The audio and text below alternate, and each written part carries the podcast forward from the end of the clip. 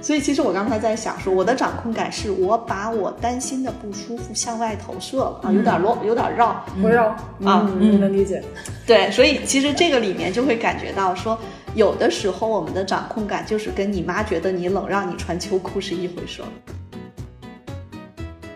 它到底是一个什么样的一个驱动？就是想把这件事做好，还是说，哎，我就是希望把我这一个环节做好就好了？其实其他的可能不太关注。嗯，然后有一些人他是真的是非常在意这个背后的逻辑是什么？哎，我们为什么要做这件事儿？那做这件事儿的话，我在里边我能够做到什么？然后同时在未来我能够去做什么更大的一些 scope 也好，或者是更大的事情也好，其实有的人是非常在意的。但是在这个过程非常巧的是，我们也非常在意就是这样的人。或者我觉得这个事情明明是个特别简单的事情，但是领导如果用爹味儿、妈味儿去教训人，是真让人烦的。我觉得现在啊，其实我的体会是，年轻的小伙伴，大家其实都还是比较直来直去的。哎，你告诉我大概怎么做啊？那我们知道了，行。但是呢，有些领导呢，学了些所谓的理论，然后就特别愿意用这个理论理念，就一些说法就开始去套。到底一个人他是天生有掌控感，还是慢慢被激活的掌控感，还是曾经被压抑，但是又被某些特定事件激活的掌控感？欢迎大家收听《十人十集》，我是舒阳。我是赵楠，我是薛逸然，啊，我是伊娃。世界上没有完全相同的两片叶子，也没有完全相同的两个人。看到差别才能互相理解，关照他人才能认识自己。薛老师之前经常说一句话，叫“把掌控感拿回自己手里”。不久前，我在听友群里面发现了一个关于掌控感的小范围调研。这个调研呢分三个问题：第一，你认为你在做什么事情的时候是最有掌控感的？第二，生活中跟别人一起参与某项活动的时候，你能感到自己有掌控感吗？第三，在职场中没有掌控感、被动的局面，你认为占工作中的百分之多少？你会因此痛苦吗？那为什么会想到要讨论这个话题？是因为前段时间我们认识了一位新朋友，他是某知名外语学习平台的人力资源负责人，也就是开头跟大家打招呼的伊娃。Hello，大家好，我是多邻国呃中国区的人力资源负责人。多邻国的这个知晓度已经非常高呢，但我们一聊才知道，就原来它的中国区就只有三十多个人的规模，可以算得上典型的我们传说中的小而美的公司。然后大家知道，我们过去一直关注这个人格心理的话题，也关注这个组织管理、组织文化的话题，所以我们当然就不想放过这个机会，邀请伊娃一起来聊聊这个员工风格和组织风格这个话题。那首先还是回到开头那个话题，就在公布我的调研结果之前，先问问在座的三位，如果这些问题问你们，你们的回答是什么？我认真准备了一下哈，就是，呃，我非常喜欢一个人吃午饭，嗯 就是吃什么自己说了算，嗯 啊、几点吃也自自己说了算。嗯然后呢，我曾经有一个咨询公司的朋友问我说：“依然，你为什么自己写 PPT？” 我说：“不自己写谁写呢？”他说：“你可以招一个小伙伴啊。”嗯我说：“我特别爱写 PPT，嗯因为这个事情其实它也是另一种掌控感嘛，就我自己想，自己把它写出来，我慢慢就去改。哦，我做饭也喜欢一个人做饭，我把厨房门一关，就是如果我们家厨房不大，所以我们家老公个子又比较大，他如果进来的时候，我就感觉转不过来身儿了。嗯，我在做饭，他如果进来的时候，我明显感觉到我的掌控感，我的地盘被侵犯了，嗯 侵略进来了。啊，跟别人一起协同的时候，有的时候这个掌控感，比如说我和楠姐也好，还是我和家人一起出去玩儿，我是喜欢提前把酒店和机票啊这些行程定下来，是因为我的工作和生活是需要我的那个日程的安排，所以这个其实是很明显的那个掌控感。但是，比如说像我们家人一块儿出去吃饭，吃什么几点去，我其实原来是特别喜欢定下来的。嗯，后来遇到我们家嗯比较佛系的家人，现在我基本上也慢慢形成了一个习惯，就是如果我今天晚上没有什么事情，那怎么着都行。如果我有事情，我会跟他们说啊，我要去做什么，不跟你们一块儿去吃饭了。但是比如说像今天咱们这么忙，我中午还在掌控我们家中午吃什么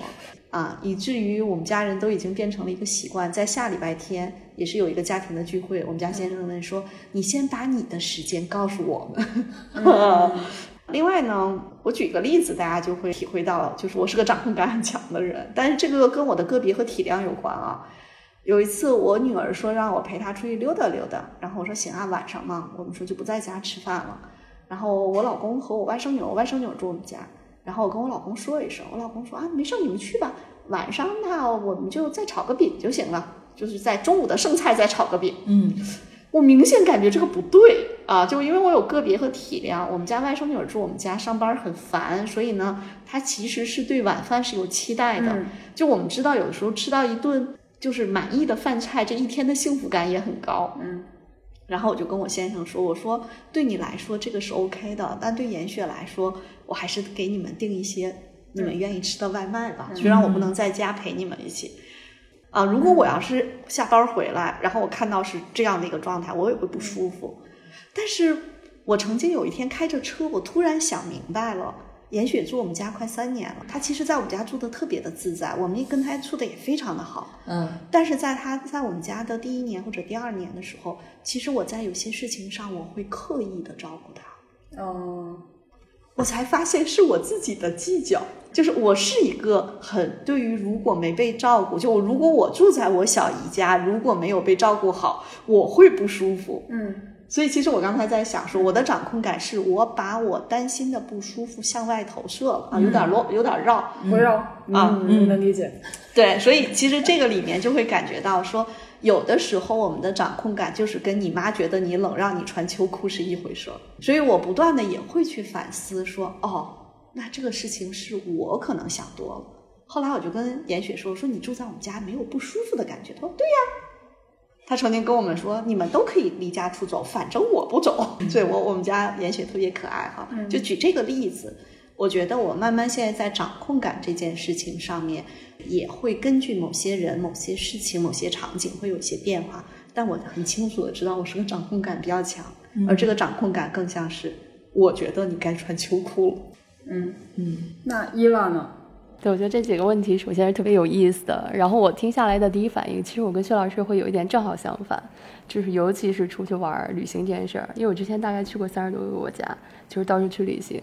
大多数的旅行很都是我自己一个人去的，并且是可能现在还在在沙发上躺着，然后忽然间想起要不然出去玩吧，然后直接买张机票就走了。一般是在可能啊，大概率会在落地的时候才会查当地的酒店和当地的住宿或者人民币我要住哪儿。就是特别的随心所欲这种，但是我又觉得在这个过程中，我就是特别享受我一个人想去哪儿就去哪儿的这种感受，就是这个过程会会觉得非常有意思。呃，然后另外跟别人一块儿工作的时候，这种或者是协同的话，我觉得可能更多的是在活动吧，因为我们可能经常会有一些大型的一些，比如说 party 啊。举个例子，比如说我们可能每年会有一个周年庆的这种活动，大概要就是所有人员。加上大家会邀请自己的朋友过来，但是这种情况下，我可能会确实会有一定的掌控感，是需要把控好每一个环节、每一个时间点我们要做什么。可能在生活里边，我就完全不是这样的人，但是在跟别人一块儿的时候，就会要求自己必须把这个给给弄得非常清楚。嗯，对，那是责任，有可能。对，楠姐呢？其实我觉我自己觉得，其实我不是一个掌控感很强的人。然后你觉得你天生不是，还是现在不是？我觉得我现在不是，就是呃，或者是说我的掌控感，我刚才回忆了一下，其实更多的来源于就是责任。嗯，就是这件事儿你交给我了，让我去主导、去负责的时候，掌控感就来了。嗯嗯，而在真正工作当中和一些可能不是说，比如我配合的事儿，那我就配合去做就好了。我可能在这个里面掌控感就没有那么强。嗯嗯，但如果说这件事情定了，好，你就是这个项目的负责人。我觉得这个掌控感其实还是很明显的一个转变。比如说，依安老师，咱们一起服务的客户，去年是您做那个项目负责人，今年您希望去把让我能够 lead 起这个项目，把这个棒交给我了。嗯，那我在这个过程当中，我就会考虑它的节奏啊，各方面的。是的嗯，是的对。那我就变成了我说楠姐，你需要整合我的时候，我是那个资源人，嗯我不是那个负责人。对所以楠姐，你生活中你丝毫不想掌控，嗯，因为我觉得我是这么理解的，我觉得每个人都有他的选择。嗯嗯，因为之前是很想掌控的，但是你会发现有一些事情你根本就掌控不了，有一些人你根本掌控我我对不了。楠姐特别 熟悉，我觉得楠姐特别幸福。她从结婚之后就是跟公婆住在一起，然后她公婆特别好，所以其实楠姐相当于是相当于在生活中是属于那个被照顾的。那个对。不管是你老公啊还是家人，其实很照顾你。对，而且楠姐又是个工作狂，就在生活中被照顾，她也不需要太多的掌控，对吧？对，但是楠姐其实，比如说，她跟我说过，她如果带家人出去玩，她会把行程安排的很好，从这个酒店啊、机票啊、火车票啊，整个的事情其实都是楠姐在做。嗯。那个地方其实它不叫掌控，我觉得它更像服服务，对，没错，啊。是，对，嗯。所以刚才那个伊娃说的，哎，他去哪儿可能就是连那个 酒店都不订。我好一点哈，我是有的曾经是只订了去的机票，没有订回来的机票。上次跟依安老师还在说，然后呢，只订了一天的酒店，因为想去那儿，嗯，就这是第一个目的地。然后后面去哪儿再说。然后哎是一个人吗？上次？呃，上次是带着家人，带着家人的这个里面，其实焦虑就在于正好赶上旺季，其实酒店不是那么好订。然后你每天晚上大家都睡觉了，就我自己还跟那有还跟那发愁明天住哪儿。对，就但是确实那个感觉是服务，嗯嗯嗯嗯不是掌控是对服务对还有一个呢，就是因为带大家出去安全那个部分，其实我觉得我是有责任的，因为我带大家出去的。对，所以其实刚才楠姐这个案例，我也想补一句，就是我我也发现了，我在家里面行为看起来是掌控，背后其实是照顾。嗯，就是所以你妈觉得你冷，有的时候她是照顾还是掌控？对，这个也很模糊。对对，还是嘛，我是一个那种在照顾方面其实有很强掌控欲的人，我就会不停的告诉自己说，往后退一步，往后退一步。嗯，公布一下我之前的小范围调研结果。第一个问题，大家回答是很相似的。总之，就一个人做事情的时候，比如一个人打扫卫生，一个人做饭，一个人画画。也有人跟叶然老师一样，说自己备菜做菜的时候，如果旁边有人指指点点，就会非常的不爽。那第二个问题呢？因为可能我们的听友都比较年轻，所以大家想象的场景都是跟朋友一块出游。然后有的人说，跟朋友一起出游的时候，大家商量着来，怎么都可以，大家能在一起就很好，我别无他求。然后也有人说，如果是自己主导、自己主导的一次出游，然后参与的人如果是彼此很信任的朋友，那也不会觉得失控。如果参与者想法很多，又不能做决定，需要自己去猜他们的感受，还要应对他们可能的评价，就会很难受。还有人说，说跟朋友在一起出去的时候，他们都听我的安排，没有任何意见。嗯，好，那第三个问题，大家几乎都表示，在职场里面，至少有百分之五十的事情是让自己觉得没有掌控感的。就即便是刚才那个说跟朋友出游的时候，所有人都听他安排的那个听友，他也表示自己上一份工作就是特别没有掌控感，最后就离开了。刚才我们在讨论这个问题的时候，大家也聊到了就是掌控欲这个话题啊。然后我我就联想起，就我曾经待过的某家公司，当时隔壁部门有个比较年轻的 leader，然后我觉得他的掌控欲就挺强的。就其实他年纪比我都小，但是跟他开会的时候，如果我打断了他的说话，他就会用极其掷地有声的声音打断我说：“听我说完。”我后来也很就不想跟他说什么了，所以那个第二个问题就是想问，作为 HR，对于你们来说，你们在面试候选人的时候，会观察一个人的掌控欲大小吗？怎么观察？以及什么情况下你们更倾向于选择一个更有掌控欲的候选人？其实，呃，掌控欲这件事情呢，在我们我真正去做 HR 的时候，去选择一个候选人的时候，其实是跟岗位有关。就是比如说有一些岗位，它就需要你掌控欲比较强。举个例子，原来我们去招项目负责人，那这个岗位就是你要能够立得起项目，在这个里面的项目的进度、节奏，然后公司资源的调配、人员的分配，其实是特别需要他有一定的掌控欲的。但有一些岗位可能就不需要，嗯，因为他只是只是一个专家角色，那我就把你自己的专业的部分做好就行。但是他可能在他的专业里面要有一定的深度，嗯，如果我们把它理解的话，可能也是在专业里的掌控欲。面试的时候，我们去看这个掌控欲，因为通常有一些岗位哈，传统的招聘的时候，其实会跟他之前的经历有关。嗯那我们可能更关注他之前的经历里面，他是怎么开展工作的。嗯然后呢，比如说，如果我应聘的还是拿项目负责人这个举例，那可能更关注的是说，你之前有没有过相关的经历，做过什么样的项目？项目的规模是是多是一个多大的一个范围？一个是人员规模、项目量级和调配的资源。但如果对方很年轻呢？就之前没有太多的管理经验，你们怎么观察这个人的掌控欲呢？哎，就是舒阳问的这个其实特别好，这个也是我在简历优化跟面试辅导过程当中去结合优势才干，还有像他的过往经历当中去沉淀出的他的一些特点。那我们就看你原来有没有做过类似的事情，你这个类似的事情是怎么去做的？举个例子，他可能没有做过刚才举例的项目经理的这个岗位，但是他组织过大家出去旅游。那你这个旅游这个项目，你当时怎么做的？其实它也可以是个项目，比如大学的时候，他可能毕业的毕业旅行他来组织，嗯，啊，那涉及到很多小伙伴，他怎么安排的？嗯，然后过程当中，因为既然是人，他就很复杂，组织大家去旅行这件事情，其实还是一个挺复杂的事儿，而且它需要很强的服务和安全意识，嗯，啊，等等这些你都要考虑到，你怎么考虑的？哎，遇到没遇到什么问题？当你的团队里面的小伙伴跟你出现分歧了，你怎么解决的？嗯，等等这些，然后我们去判断。他有没有能力跟潜力，把他之前的这个经验或者累积的能力迁移到新的工作当中来？嗯，但是这些经历啊，通常小伙伴是不会在简历上写的。那在这个过程当中的挖掘，其实就是更偏重于这个方面，我们去看他的掌控感。对我，我觉得其实我对这点还挺有感触的，就是尤其是对于这个面试的时候，我们在招聘不同的职位，每个职位他要求的点确实不一样。然后有一些职位真的是不能有太强的掌控欲，这样比如说，尤其是给别人去做一些服务的时候，如果说是把自己的一些这个理念加的太重的话，可能会导致一些不一定是非常好的一个结果。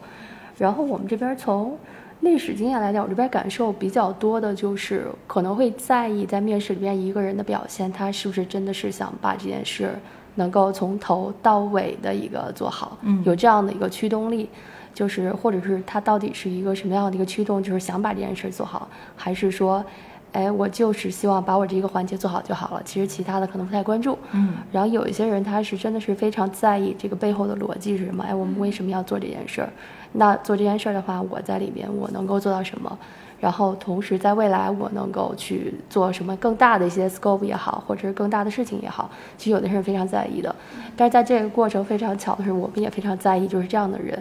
因为尤其是我们现在其实办公室人很少，在我们招期就是前期的人的时候，其实没有人了解说我们在国内应该怎么去做这个业务。嗯。然后同时我们总部的同事可能其实他们还没有我们了解，说我们要在国内做事儿应该怎么样去做，是没有人来教我们的。那这个时候我们其实是想找到一些更强的人，他们去把这件事情能够做好的同时，我们还要去教育总部的人，可能告诉他们，哎，这件事我们为什么要这么做？嗯。所以在这个过程中，我们会非常在意这些候选人，呃，候选人吧。就是大家是不是有一个很强的一个对于这个事情的一个掌控力，和从头到尾把它正好的、持续的做好的一个能力。嗯，对。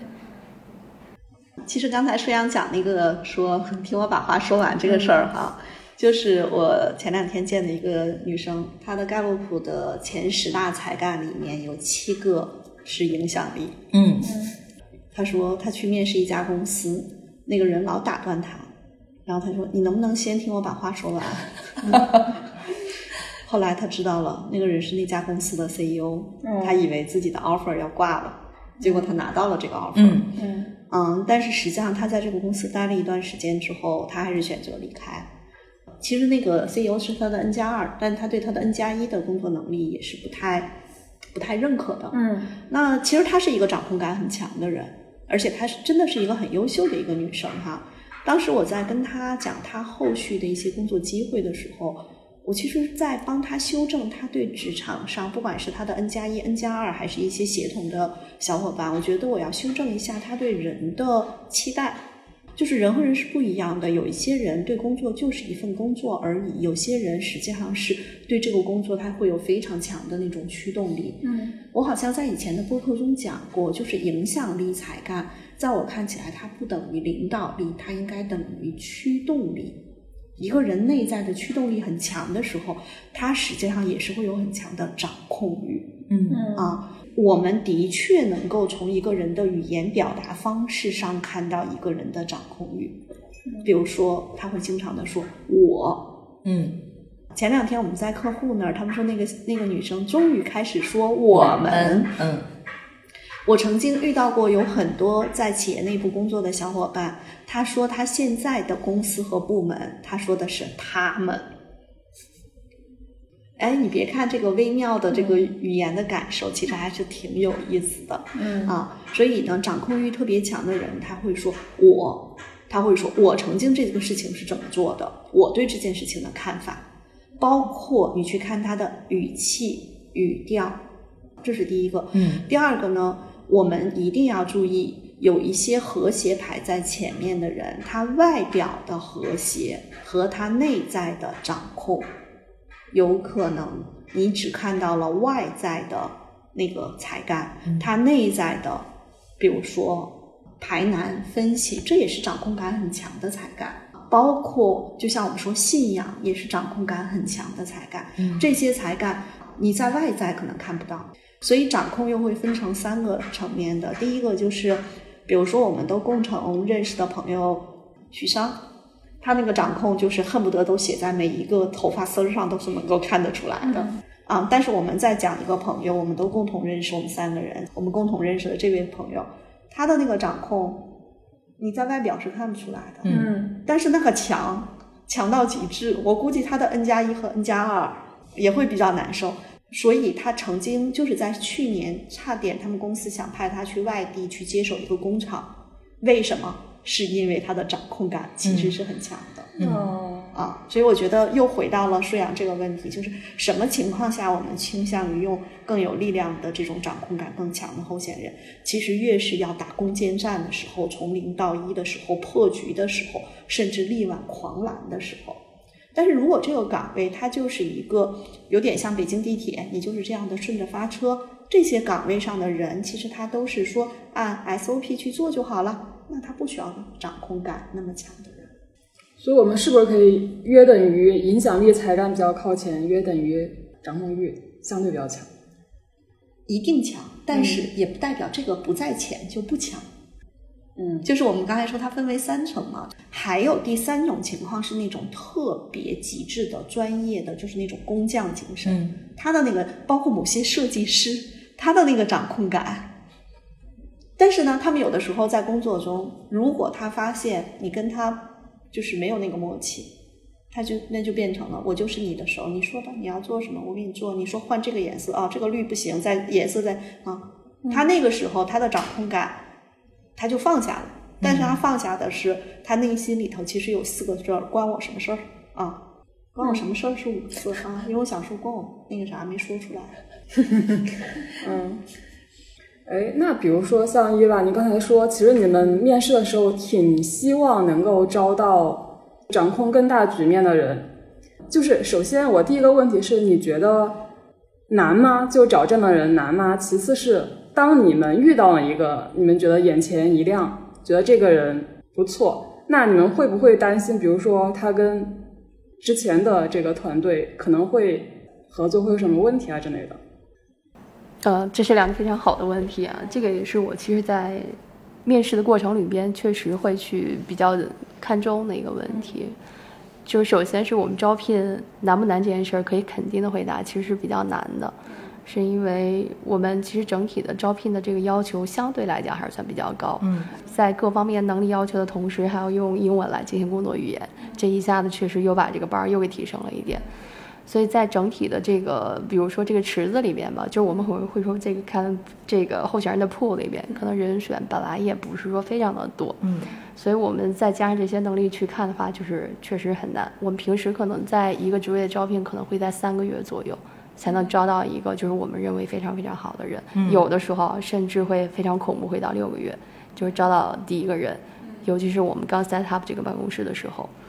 那第二个问题，我们一般其实，在面试里边会有不同轮次的去交流，但这个交流里边，比如说我们面试一个职位，可能会有五到六轮的面试，然后每一轮面试你要见不同的人和不同的角色，然后每个人从不同的职呃就是维度吧，然后去跟他去聊去沟通，其实都能反映出来过往的一些问题，还有包括说他在去承担这个职位。有可能会遇到的一些问题和团队沟通的问题，基本上还是都能够很直观的反映出来的。因为我们面试其实也不是聊理论，就是聊一些实际的问题，嗯，然后实际问题怎么解决和他之前那些实际问题怎么解决，基本上还是能看出来的。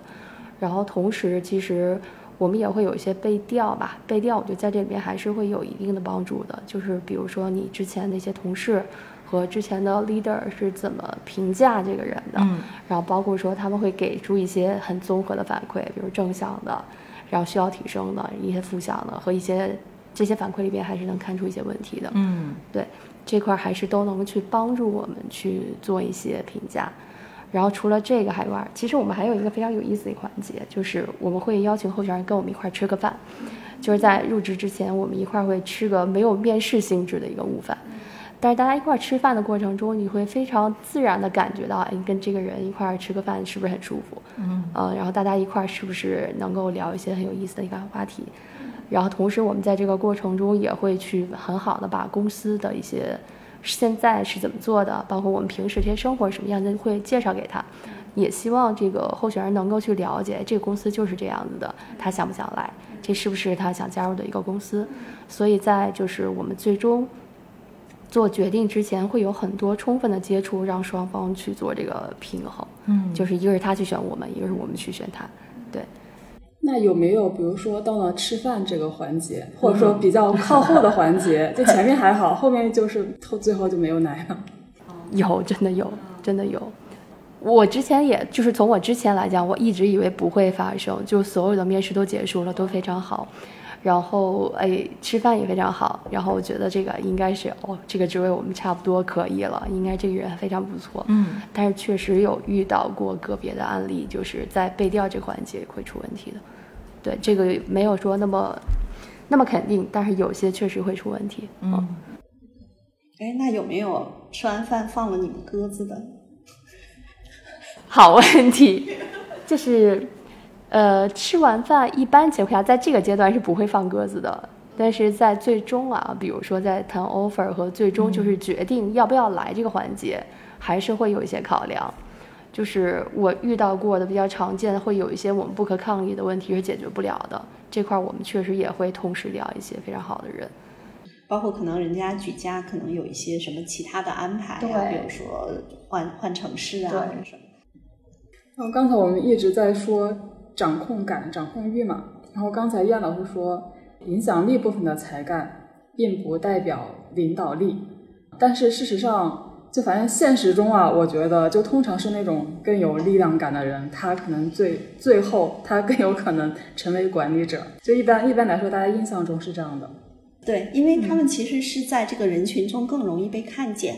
就他那个力量啊，就我们说他那个能量，就好像外头层有有有一个能够看得见。嗯，还有一个就是，往往影响力靠前的人，他也会更主动。但是我们辅导的企业客户里面，非常多的中高层管理人员，他的盖洛普实际上是战略思维在前或者执行力靠前，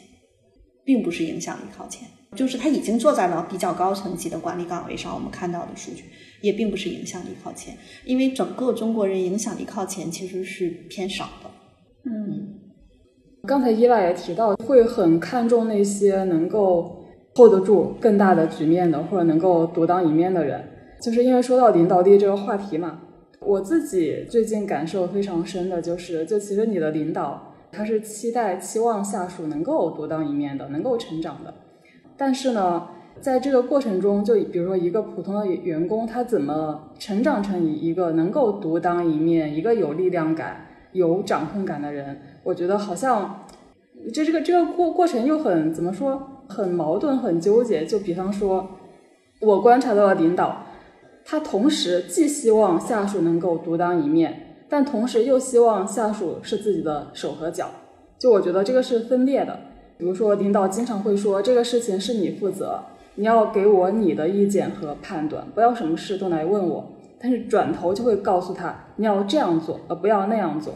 你们是怎么看这种，就就这种分裂的？坦诚的讲，我当然我有，我也有，我不知道在座的两位有没有，反正我知道我有。我们这边可能会不太一样，就是我之前可能一直都是小而美的公司，嗯相对来说会比较简单一点，嗯所以这种情况遇到的不是非常的多，嗯更多的是就是会诶给一个大的一个，比如说我们整体的一个我们要做这个事儿，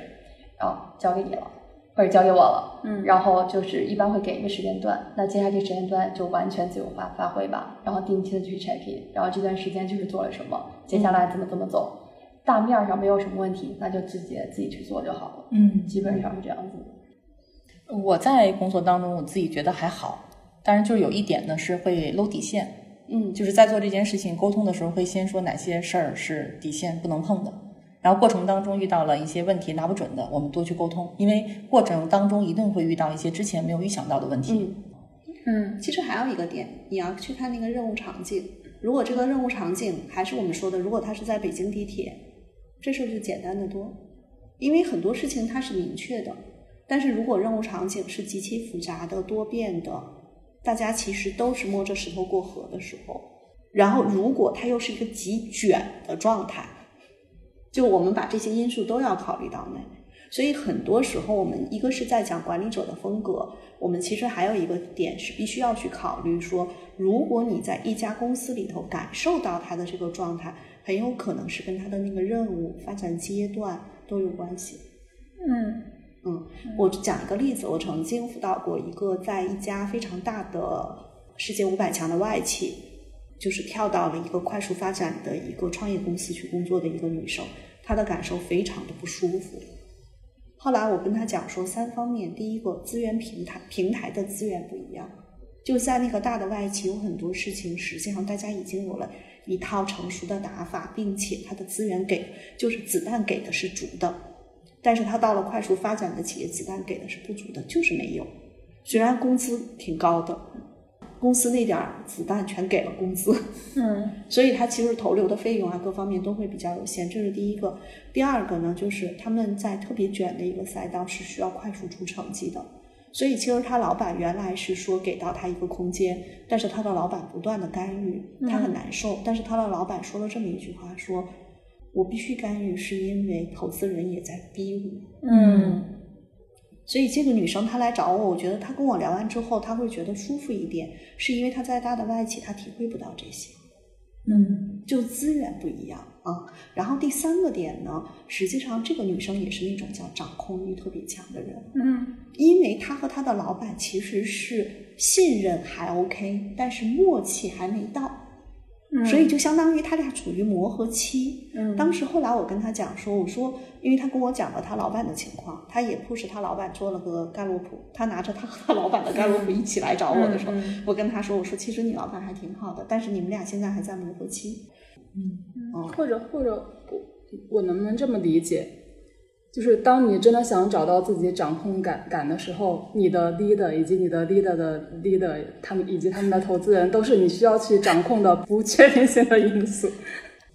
然后我觉得这个就是这个分裂的这个概念在，如果你是在组织里面，它一个尤其是你又做到了一个，比如说管理者，我们刚才是从小伙伴的角度去说啊，作为一个管理者，我是挺能理解的。原因是什么呢？比如一个新的事儿给到一个新的人，我不可能就不管了，因为我是要对这个业务成果负责的，自然在这个里面就会有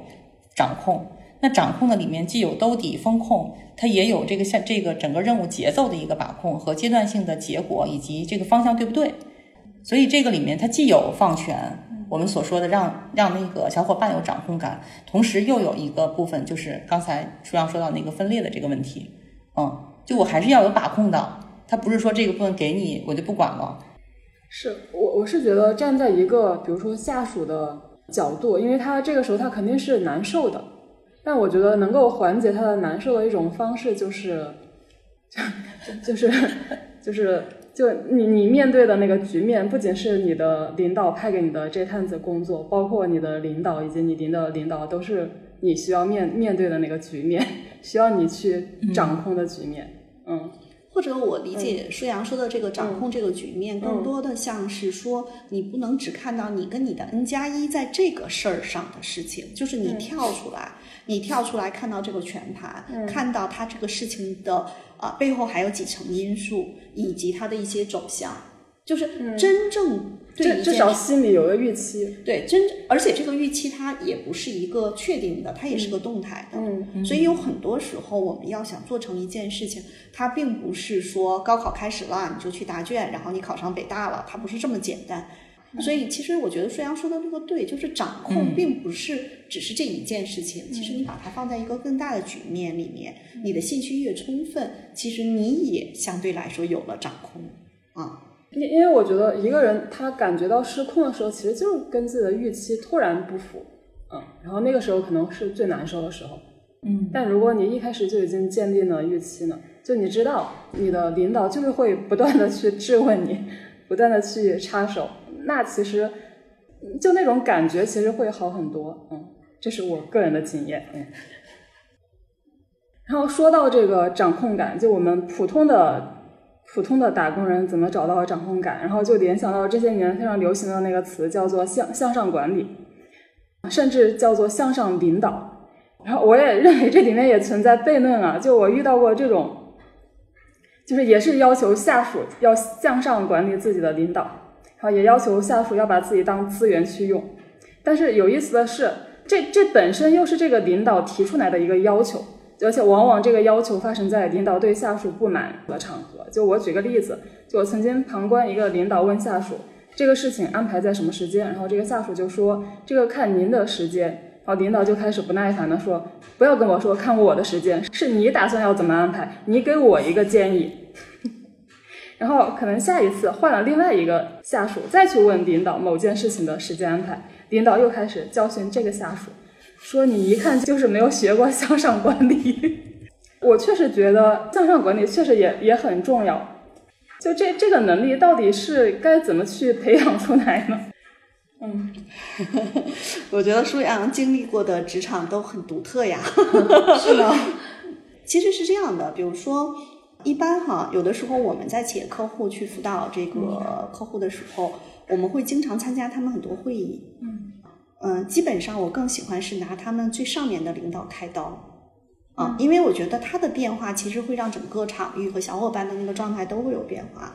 比如说，如果我在这个厂里，比如说我在他的办公室，他跟他的小伙伴说。啊，你不要去这个让我说时间，你要给我一个什么什么，你要怎么怎么样。嗯这时候我可能会我会打圆场，嗯啊，我打圆场，我可能会说，我说哎是这个，我说我来来来，我替你帮他，我替我翻译一下哈，我说你看张总的意思是说，你可能拿出来一个大概的时间段，然后他再去碰，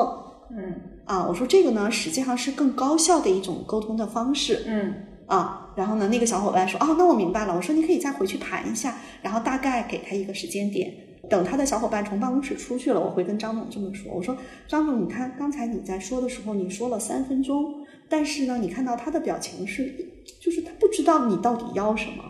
我说，所以呢，其实你要去辅导他，是要给他一个清晰的点，就是你可能会跟他说，哎，以后这样的事情呢，你大概告诉我，你希望我在哪几个时间段来怎么去配合你。你告诉他了，他就会了，你不用去跟他讲道理，说你要向上管理，我是你的资源人。我说这些东西它都是概念，概念是没有办法直接触及到他的行为和认知的改变。嗯我说你就直接跟他这么讲，说，嗯哎，以后咱们俩配合，嗯一件事情，你就告我这样，然后我就知道怎么支持你了。嗯啊，他老板说哦可以，所以有很多人他们只懂了理念，但是他们没有往下落的具体的策略和方法。我觉得其实那个领导他说的就是，比如说你直接给我，比如说两个选项，然后我选 A 或者选 B，或者说你去，因因为现在现在大家都用那个 IM 沟通嘛，就很多嗯内部 IM 上都会有，就是你都能够看得到领导是哪段时间要开会，哪段时间有已经有安排，哪段时间是空闲的。现在我们领导都会直接跟我们说，你要约我时间，你直接先看我的时间表，然后只要我时时间表上是空的，你就可以约。嗯我觉得他其实就是说，他想减轻自己的那个思考和决策负担，就你不要让我思考，你给我一个选项，我我觉得 OK 就 OK，不行就不行。我我是这么理解的，就是为什么领导会很烦下属来问你什么时候方便。呃，我我说一下我的体我的体感啊，嗯刚才那个舒阳讲的这个案例，我的一个体感是把我把它还原到之前的一些，比如说实际的工作场景中。嗯。实际的工作场景中呢，包括我们现在其实服务的 to B 端的一些客户，包括我们去跟呃他们的 CEO 或者管理者去沟通的时候，他们其实更希望他的小伙伴能够给他提供方案，这个就是我们说的方案力。嗯，其实就是比如说这个，就拿这个时间举例，嗯刚才舒阳也会提到，哎，小伙伴可能背后能够看到这个 leader 的时间表。那在这个里面的话，我们再结合你手中这个项目的安排，你可能提三到呃两个到三个时间安排。如果你要跟领导去碰，那你可能跟他去碰这个时间安排哪个更合适，然后为什么这么安排？嗯，因为有的时候有一些项目可能到这个节点必须要安排了，比如说我跟依安老师的一些事儿，嗯，可能会跟依安老师会说，哎，那个楠姐七月二号之前我们必须要把什么什么的定下来，嗯嗯，所以这个过程当中，更多的是你要给，你要让他，哪怕你去让他去选择，你不要给他一个感觉，让他你你把这个问题又踢回来给他了，嗯而是说，哎，领导，我们现在有三个时间，这三个时间我看您是空的，然后结合项目进度，我觉得第二个时间最好，您看哪个时间您可以，让他在里面去做选择。或者我觉得这个事情明明是个特别简单的事情，但是领导如果用爹味儿、妈味儿去教训人，是真让人烦的。我觉得现在啊，其实我的体会是，年轻的小伙伴，大家其实都还是比较直来直去的。哎，你告诉我大概怎么做啊？那我们知道了，行，就很顺。但是呢，有些领导呢，学了些所谓的理论，然后就特别愿意用这个理论理念，就一些说法就开始去套。嗯，很多时候不要去讲道理，就是你就告诉我怎么做，我知道怎么配合了，OK，这个就行了。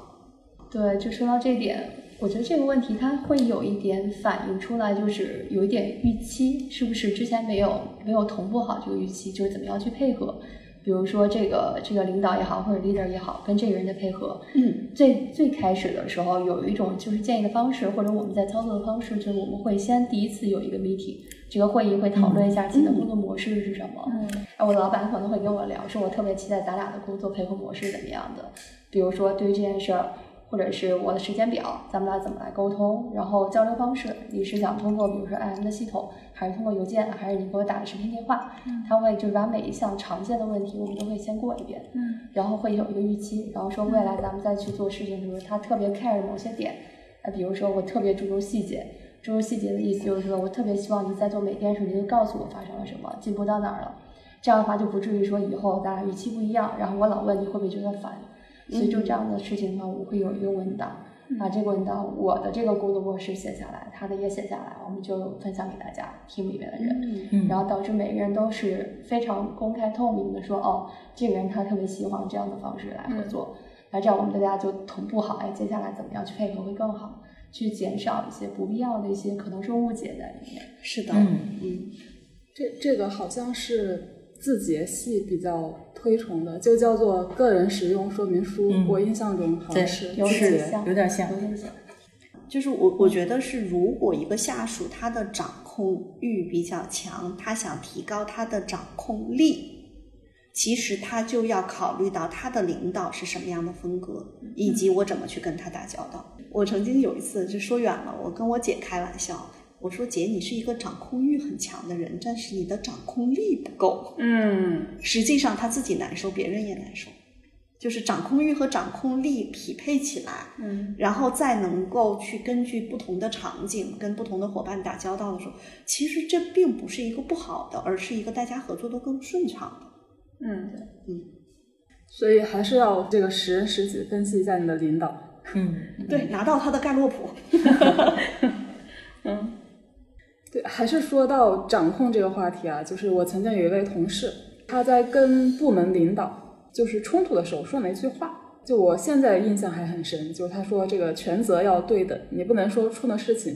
是我的责任，但这个事情怎么做是你 说了算。然后后来这个同事就被调岗了，就调到了其他的部门。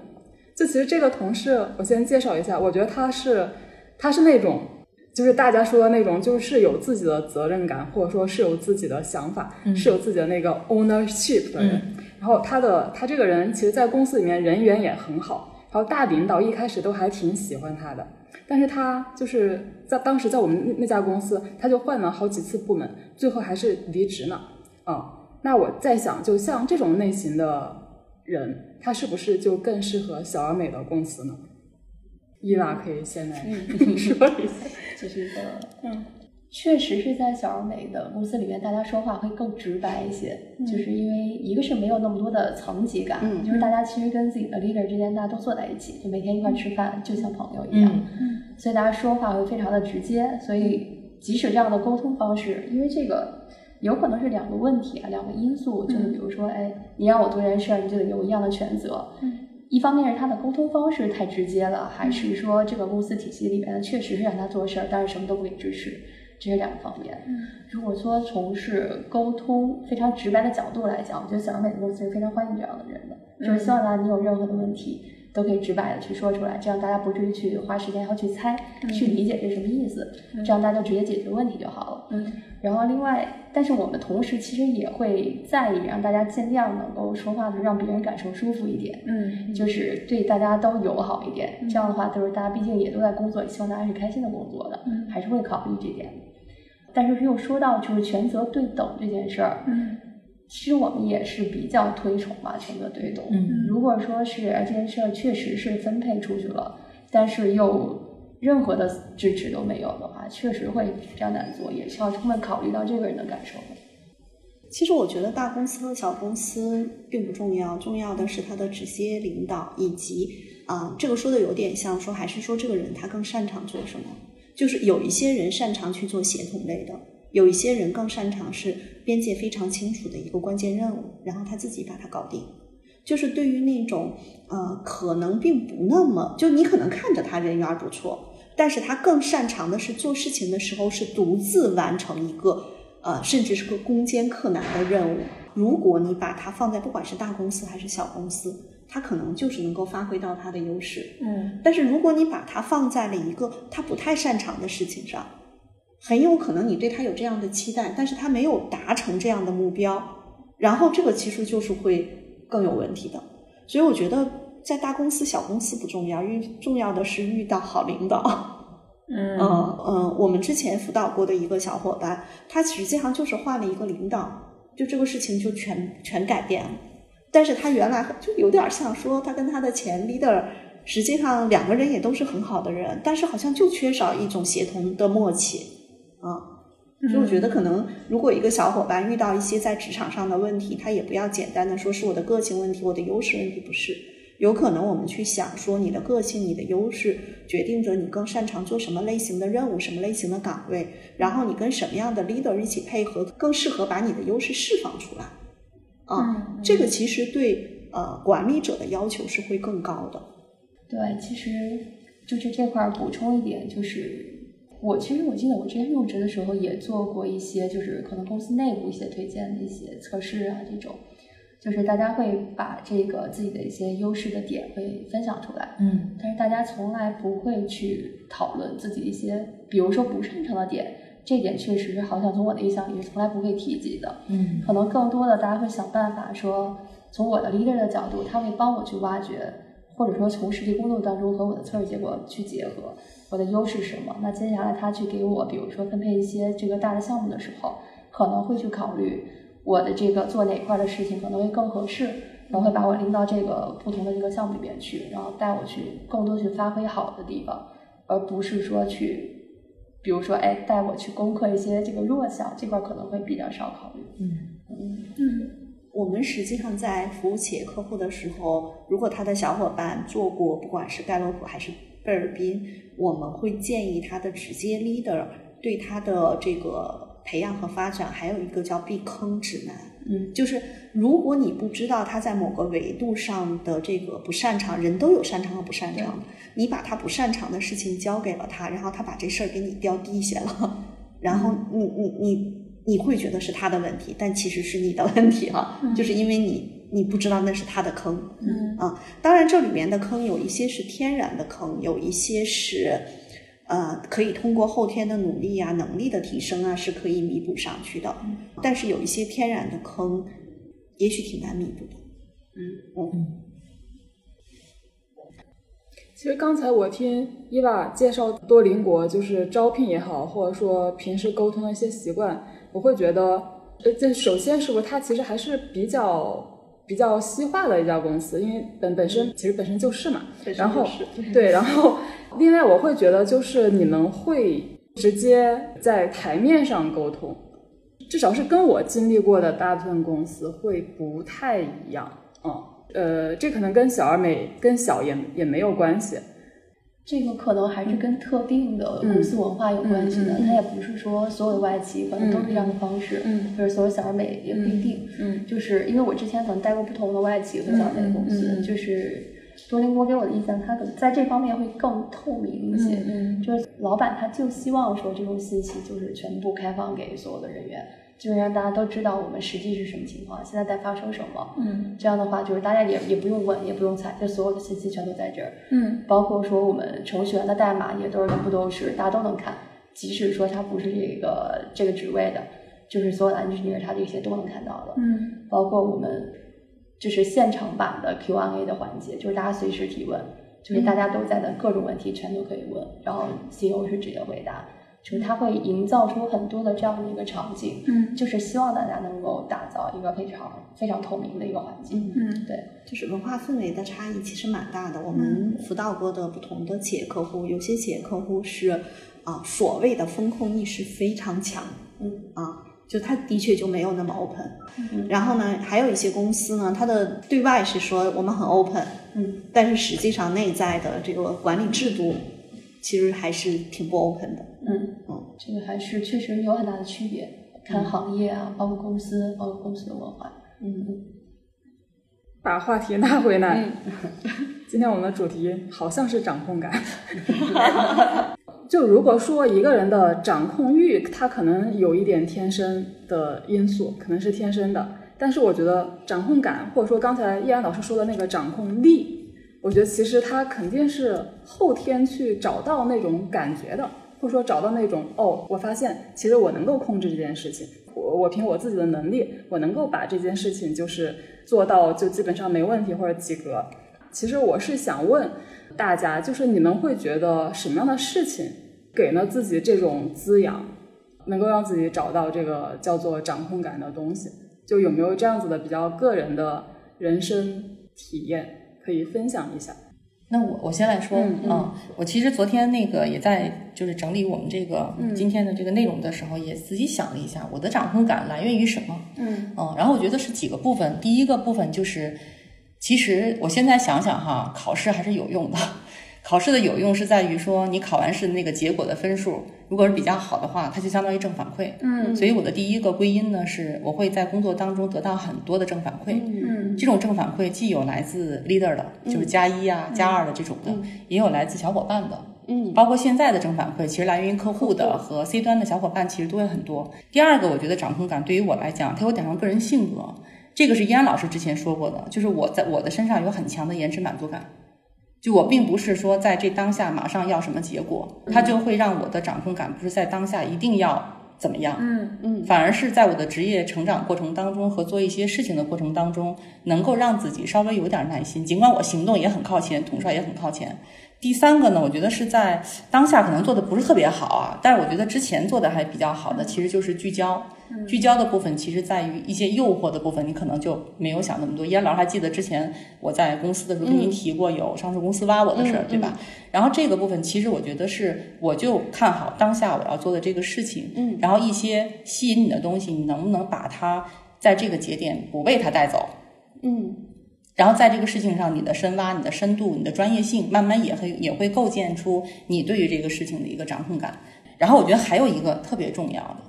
就是信念。这个信念是什么？就是我跟易安老师说过，我们当时去接手的商业那个盘的时候，大家士气特别不好。为什么我能带着小伙伴，就是周末加班就去招募一些新人？从一开始我们一个个往里扔，扔一个走一个，扔一个走一个。嗯后来依安老师当时是我们外部顾问嘛，易安老师就说：“楠姐不能这么个放法了，我们要换一下，怎么换？招一批往里放。”嗯，那一那一次改善之后，你就会发现变化。但是支撑能那么去做的部分，其实就是一个信念。就第一，你觉得你对自己有信心，能够做成；第二个部分是有使命感，你会觉得你做这件事情是能够帮助组织、帮助大家去构建信心的。我觉得对于我来讲，这是我的掌控感，好像来源于这几个维度。嗯嗯，我们一个一个来说。就首先你说的那个正反馈，就嗯其实这个我是有疑问的。嗯就说，呃，可能有的人他也得到了一些正反馈。就拿考试举例子吧，我这次考得好，我可能就就是长舒了一口气啊，终于成绩还不错。但是下次的时候，我还是会很紧张，我还是会担心我会不会考不好。嗯嗯，其实楠姐说那四个核心在心理学上就一个词叫归因方式。对，但是其实其实还是人跟人的不一样。对楠姐的归因方式，我觉得首先第一个是特别的正向。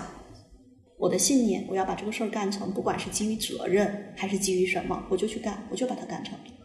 所以他很多时候，我经常跟楠姐说，楠姐是发大力气的人，就是憋发，嗯她都不是憋大招，她是发大力啊。包括他考试，他定的这个目标，他要把它拿到。所以他的这个正反馈，包括他不管是企业客户还是 C 端小伙伴的辅导，他的所有的正反馈是他的信念加上他的归因方式，就他信念很强，然后他用很大的力气，他最终达到的这个正反馈，就有点像那个正循环往上走。嗯所以这个时候他就会越来越清楚。我曾经跟楠姐说，我说请楠姐要跟伙伴们做一次分享，就是新任务怎么把它达成。就是楠姐一直都是在打新任务，然后完成。这个其实也是一个就是这种掌控感的一个很重要的点。嗯嗯，我之前跟易安老师一起做，您记得咱们一开始做先做 to B，嗯，后来易安老师做了很多 to C，易安老师的 to C 的量是特别大的。然后有一天突然跟我说，楠姐你要做 to C，然后我说为什么？因为其实我并不是特别擅长做 to C，原来没有经验嘛对不，是不擅长，其实也没那么喜欢。对，没那么喜欢。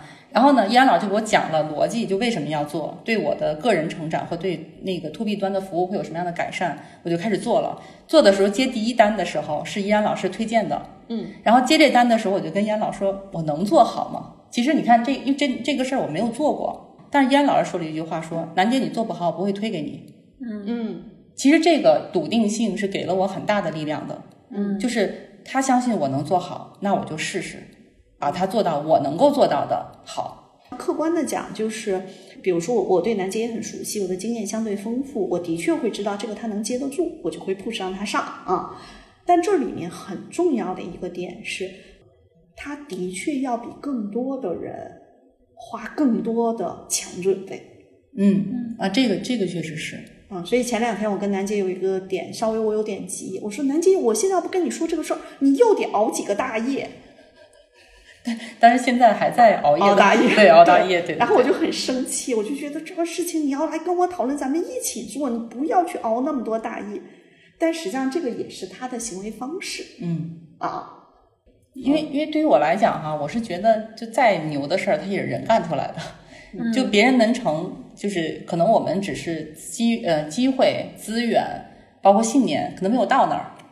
嗯，或者是你没有遇到那样的时机，嗯嗯，就我相信，其实人还是有很强的创造力，包括他的这种变化性，嗯嗯，所以我觉得其实人的动态调整跟成长，就源于说不要给自己设限，甚至是说有的时候机会来的时候，你能不能站在前面，我来试试，我不一定说这事儿我一定能干成，我来试试。所以你觉得你掌控的是什么呢？我觉得我掌控的是事儿，嗯，他掌控的是势在必行。所以还是信念。对，所以那个有一期我们聊那个节目的时候，我一说那个点，依然老师就就马上说他就懂了，就是就我跟小伙伴之间的状态有点像打仗，这个打仗呢更像是大家一起上战上那个上战场的时候背靠背的信任。如果这个没有，那我宁愿不要这个队友。我可能在职场当中的选择就是这样的。嗯嗯，嗯所以对于我来讲，最伤当时咱们讨论的让你最伤心的事儿嘛，嗯是在你打仗的时候发现小伙伴掉链子，而且是主观掉链子，它不是其他原因。嗯那这个来讲，对我来讲是很伤害的。嗯，嗯那伊娃呢？就我觉得这块儿可能我的感受更多的是会有一些有点像信念的，就是有点像 mission driven 那种感觉，嗯就是它会有一个东西会拉着你往前走，但是在拉着你往前走的过程中，它会有很多给你一些反馈，让你觉得特别特别开心和激动的往前走。就我们在做这些项目的时候，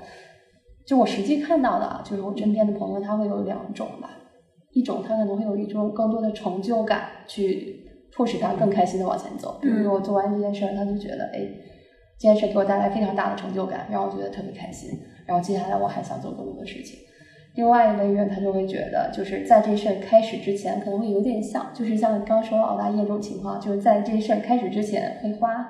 非常多的时间去去研究这个事儿，我能做吗？我能不能做？怎么做？然后把所有的细节都敲得非常细以后，然后还是没有做出最终决定，还是需要别人 push 一下，说咱做吧，然后把这事儿开始做了。就这种他会非常的谨慎，他希望这个过程非常好的运行下去。另外一种就是非常大胆尝试，哎，我就想做一下，看看结果怎么样，就是会不太一样。在我们实际当中，可能会有不同的职位的人，他在做不一样的事情，他都是不一样的这个这个行为模式和一个思考模式和操作的一个方式。但是他在这个过程里边，一定会有一个结果在拉着他往前走，可能更多的是最终的一个信念，就是我为什么要做这件事儿？这件事儿做完了以后，对个人也好，或者对别人也好，到底有什么样的一个好处或者是益处？嗯嗯。我的比较复杂，我复杂在哪个点？就是我觉得我画了个四象限，就是这个四象限的纵轴上面是愿意，下面是应该，然后它的横轴这边是我自己，这边是我跟其他人的合作。这个合作可能是会有各种各样，像我和楠姐这种特别紧密的合作，像我跟舒阳我们这个合作播客，各种各样的，就是我会把它分成四象限。如果是我个人的，我愿意，实际上这个掌控其实它并不强了。嗯，就是我愿意嘛，嗯嗯就是我承担风险，嗯，但是如果是我应该，时候，实际上有的时候我的掌控欲和是强的，因为那个背后是责任嗯啊，所以其实你看这个在这个象限大家就好理解了，在跟别人合作的时候，如果是我愿意，其实这个合作有很有的时候它是掌控力强和掌控力弱，它是两极的。就是如果我愿意去合作的时候，有的时候我是把自己交出去都 OK。比如说昨天一个朋友来跟我谈合作，他跟我谈这个事儿，我跟他说都可以，就是我就交出去了，把自己就在这件事情上，我只对我的内容负责，其他的我都交出去。甚至比如说，我举个最简单的例子，我跟很多机构的合作，他们的那个海报，我基本上会觉得大差不差不重要，就我只对我自己那个内容负责啊。这个叫我和别人合作的时候，如果是我愿意，但是说我应该，其实每当谈到我应该这个事情的时候，我有的时候反倒是掌控欲和掌控力都更强，因为那个背后，不管是我作为一个自然人，只要谈到我应该，它就一定不是我自己，对吧？嗯如果呃，当然你说遵守国家的法律法规，那是我应该，那个还不在这个里面。但是尤其是跟任何人合作的时候，当说到“我应该”这三个字的时候，其实有时候我的那个掌控欲和掌控力其实是非常强的。包括昨天晚上我们我在跟伙伴们在聊一个事情的时候，我一直都会在讲说，我聊的不是这件事情，是这个事情背后我们对一件事情的理解、认知以及后续我们怎么去思考这个事儿。那个时候，其实你会觉得我有时候会有点咄咄逼人，就是实际上，当我认为我应该的时候，其实是我背起了某些东西的猴子，某某些任务、某些项目的负责人的角色，对，嗯，而且就像比如说我们今年做的宽跑道计划这件事情，有的时候我明显会感觉到非常多的叫我应该，因为就是参与这个项目的人，实际上他对我是有要求的，他是对我是有期待的。嗯那这个期待背后也会转化成我身上的猴子，叫我应该。嗯嗯嗯，其实我最开始那个问题是想问，因为、哦因为因为我觉得就很多我们听友其实还蛮年轻的嘛，就我觉得他们会有一种就是很迷茫、很无力的感觉，就觉得对自己的工作、嗯、人生都没有掌控感。嗯，对我们跑题了，我们三个一起跑的。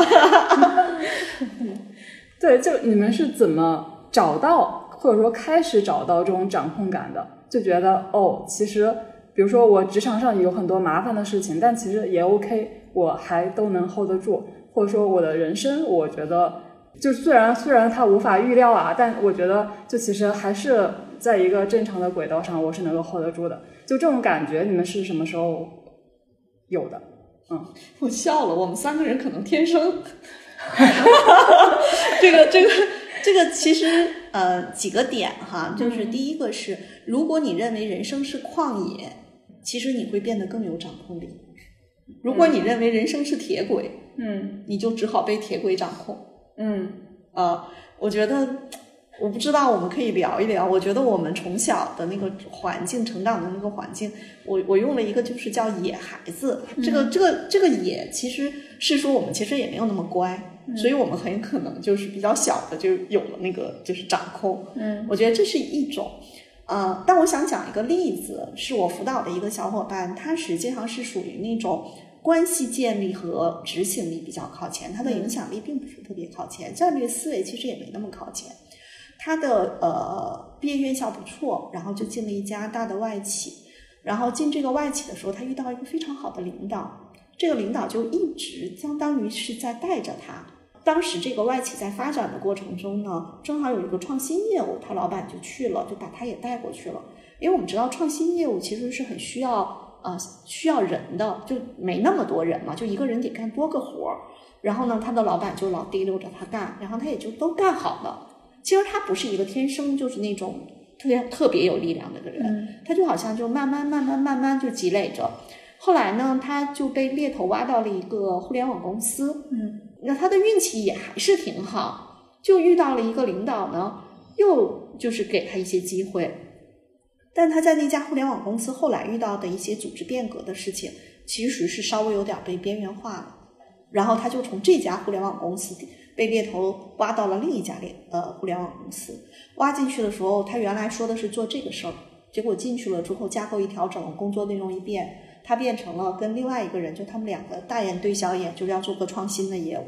那怎么办呢？那就干吧。因为你看，我讲他最早在那个外企，其实就是做创新业务，所以他其实已经被训练出来做创新业务，他其实是有一些体感的。他们这个业务还真做得挺好。后来他们团队从他们两个人加一个实习生，现在变成了呃二三百号人，他是这二三百号人的 leader。然后他每次都会跟我讲，他说他特别想退休，嗯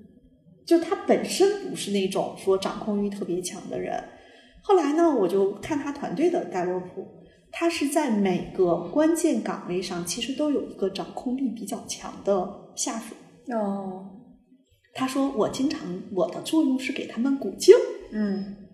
但是他虽然说的很谦虚，但是我相信他在某些大的战略方向啊，包括内部盘活资源方面，他一定有他的独特的地方。包括那一次，他让我去给他的核心团队去讲盖洛普，其实他们的费用都是并不是走 HR 的培训费用，走的是团建费用。嗯啊，所以我们大家他就看到他天生不是一个掌控欲、掌控感很强的人。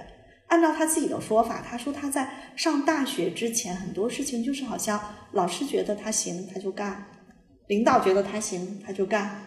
那么这是一个我觉得他是属于一系列的正反馈带给他推到这个位置上，反正为了责任他也能去干。第二个，我特别想跟很多小伙伴，我前面辅导了一个女生，我觉得我也挺神奇的，我不知道为什么，我就跟她辅导的时候，我就画了一条线，我说你跟我讲讲你十二岁的你，她就哭了，他说九岁的时候，他妈妈因为什么什么样的原因离开了，而且我的直觉是那个事情比他描绘的应该状态还要严重，嗯。呃，我在跟他去辅导的时候，我觉得我真的好像是破掉了一个他在最近几年被某些东西影响的一种，我觉得稍微有点，我觉得是一种虚无的金钱焦虑，嗯搞钱焦虑，就这不应该是他的主主题，但是他被这个东西，当然也跟他的成长经历可能会有关系，我也能够理解。他跟我见完之后，他说他在不停的听我们俩那天交流的录音，我觉得他好像慢慢把那个掌控感拿回来了。然后昨天告诉我他提离职了，他可能想 gap 一个月去看一些什么事情，包括我这两天特别忙，我觉得有可能我会让他帮我做一些小事情，他也特别愿意帮我去做一些小事情。我觉得我想让他慢慢找到掌控感。那我我其实又回到了舒阳说的那个问题，就是到底一个人他是天生有掌控感，还是慢慢被激活的掌控感，还是曾经被压抑，但是又被某些特定事件激活的掌控感？嗯我觉得可能是第一个是你可能可以寻求外部支持，也可以回看自己，但是你寻求的外部支持，如果都给你打的是金钱焦虑牌、职场焦虑牌、年龄嗯焦虑牌、性别焦虑牌，它是没有办法帮助你找到掌控感的。嗯，是的，嗯，我觉得掌控感就是一种就跟焦虑是相反的一种感觉吧。嗯就俩字儿，别怕。嗯嗯，我刚才想到掌控感的时候，我自己想了想哈，就脸皮厚这件事儿挺重要的。为什么呢？是因为我觉得这个还有一个，就是一个脸皮厚加积极。为什么哈？就是脸皮厚是什么？我们其实有的时候那个掌控感构建的那个过程，还是我说的那个，就是我自己我我毕业之后去找工作，我觉得是用很长一段时间是跟社会产生摩擦力。就我到底怎么去跟这个社会共处？那在摩擦力的过程当中，那一定擦的会挺挺疼的，对吧？但是你擦的疼的过程当中，你别让它疼过了之后就过了，你一定要知道为什么疼，疼的原因是什么，你要做出怎么调整，能你别那么疼。让我笑，我在又在现场笑成一团，不行了是，我跟你说，楠姐太独特了。楠姐前那段时间腰疼，然后她有一天我们去客户，端在前头走，她说我就不信我搞不定我的腰。我心想你又不是骨科大夫。然后楠姐说我最近在练习，我就要这样。我觉得楠姐的那个就是其实也是那个信念，嗯呃，因为我觉得是你看，我不知道大家有什么感受哈。比如说，我们去看过很多激励的、比较有激励性的那种影片，然后你会看到身兼致残的那种人，就是那个呃，不是，应该是身身残志坚、身残志坚的那种人，就是你会觉得他都能那么棒，你又是一个 什么都有的哈。当然，这个跟优势肯定是有关的，就是你你可以有些东西不像现在这样。嗯，还有一个部分呢，是我们去做一个事情的时候，举个例子啊，之前那个我们接过一个我们自己的体系里面，我做业务的时候，我们尝试做自营。嗯，做自营那个部分。想去做自营，一定是先要希望它成，对吧？嗯然后我们做了大量的调研，包括我们去实战去看。后来我们发现，作为我们单体的一个商业体、商业地产，如果去做自营，其实比较赔、比较比较赔钱，不太挣钱。我们做了那么多调研之后，这事儿在那段时间里后来就没有做。嗯为什么没有做？是因为我们判断完了之后，真的它不挣钱。嗯但是这件事儿好像从事儿一开始的出发点来讲，它并没有达成我们想要的预期。嗯但是我会觉得说这件事情，我证明它不行，老板又接受的时候，是不是从某种意义上来讲，我们也降低了组织的试错成本呢？嗯，对，对吧？试错成本降低了，那就是利润呢。嗯 就是就是我们看一个问题，就像依安老师说的，我们看一个问题，不是只看这个点，一定要能够放到更大的层面你去看。嗯，而且在这个过程当中，你也积累了很多经验，你去出差，你去选品，然后你去跟用户的调研，你去去组织这一这一些经营的事儿，嗯你没有损失。对，所以我跟他们讲说，他们说，哎，为什么你选赵楠做你的合伙人？我说他太全面了，就因为我们的业务其实是要人很全面，这个有点跑题了。但是回到我们说的这种掌控感，其实我觉得还是又回到那个旷野，就是我觉得现在的小伙伴有的时候，越是优秀的小伙伴越输不起。嗯啊，我觉得有的时候啊，想赢怕输啊，也很难赢。啊，愿赌服输，有时候也未必输。而且你看到外部宏观的大环境，其实现在特别的不乐观。比如说，作为一个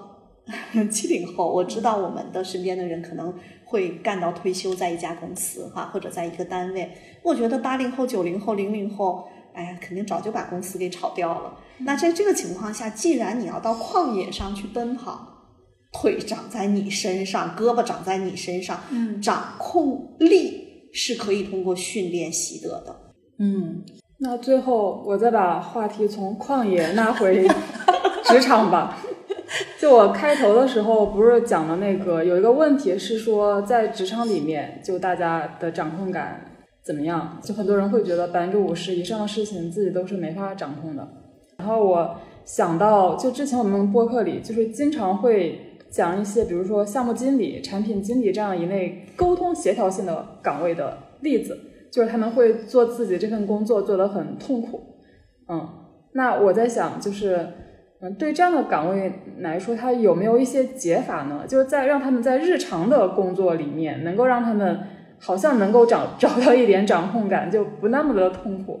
嗯，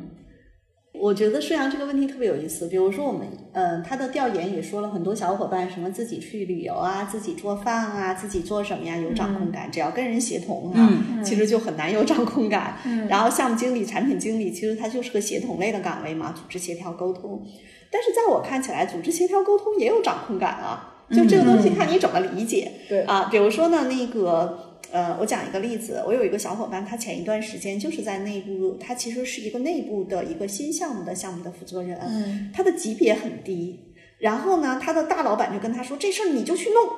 结果他去推很多人都会很费劲，然后他就跑来找我，他说玉阳老师，你能跟我讲讲？然后呢，我就帮他画了一张图，哎，这个你都是有哪些任务，有哪些人，每个人是什么样？然后熟悉我的小伙伴会知道，我说来来来，你有他微信吗？让我看看。他头像他什么？我大概 猜一猜他是什么风格的，再跟这个小伙伴对对口径，基本大差不差。然后我们就说，哎，你跟他在这个事儿上你要这么说。有的时候求助本身也是掌控力。嗯，大家老觉得那个掌控力是炸起毛来叫掌控力，不是啊，求助也是掌控力啊。比如说举个例子，我下面就是没法停车，但我有个特别紧急的事情，我上去三分钟就下来。我能不能跟保安说，我就停在这个口那儿，我三分钟就下来？那也是叫掌控力呀。嗯啊，所以就是当时这个小伙伴，我就跟他盘完了之后，他后面就是运行的就越来越顺。然后呢，我就跟他讲，我说你看啊，你虽然没有级别，但是你有这件事儿，你还可以拿你大老板说事儿，你是有特别强的掌控力。嗯，所以这个是在我看起来就是。当你真正想把这件事情做起来，你有一个信念，你有一个责任感，你再有一些技巧啊，再有一些外挂，这个事儿往前推进的过程中，这个掌控力呀是慢慢提升的。嗯嗯，对，其实我还挺在过去有一些经历里面，就是有一些事情确实是有的时候会让自己忽然间会觉得这个掌控感会有点抓不到。对一些内部或者是比较常规的流程，或者是有一些问题啊，可能你都能去解决。但是有一些，比如说突发的一些，你没有办法预测一些外部的事情。有一些我们的项目可能是要跟外部对接的，包括跟各个部门有一些协同。那这样的过程，有一些事情它是没有一个很明确的一个范式。嗯，它有可能一件事要做一个月，有可能要做两个月，有可能半年，这个事儿还没有结果。这种情况下，有的时候会觉得确实会觉得有点无力，但是在这个过程中还是会有。在尝试各种办法把这个事情给它捋清楚，嗯。嗯，就开始还是会觉得有一点，就是会有一点丧失感吧，但是后续会陆陆续续再被抓回来，嗯，就是把这个事情再去梳理，会这样的一个过程，嗯。就我一个好朋友，他给我讲了一个故事哈，就有一次他下地库。就是开车下地库，然后这个过程当中呢，因为下了雪，就地上特别滑，有化了的，然后温度又很低，然后地库整个这个斜面都特别滑。他往下走的时候就发现这车车有点失控。嗯，其实控制力的背后不就是失控嘛，对不对？他有点失控。嗯，他做了什么呢？先踩了刹车。大家知道地滑是不行的，对吧？拉手刹。又拉了手刹，也不行。嗯，然后就开始摁鼻儿，就让前面的车快一点，别撞到前面的车。嗯，他这些动作都做了。他说后面的我就接受那个结果了。嗯其实这个这个事情，尤其是像我和楠姐啊，作为妈妈面对孩子的一些事情，就是孩子他在不同的阶段，其实呃，我们就是有的时候你说他是照顾也好，是掌控也好，我觉得他是糅杂在一起的。然后在这件事情里头，真的就跟那个刚才楠姐说的那个开车的那个场景是一样的，就是我们会去做一些事情，嗯，然后呢，有的时候我们。也会交给时间，嗯，甚至还有一个点是，如果掌控变成了一种硬性的掌控，那就要把自己和别人都逼疯了。嗯嗯，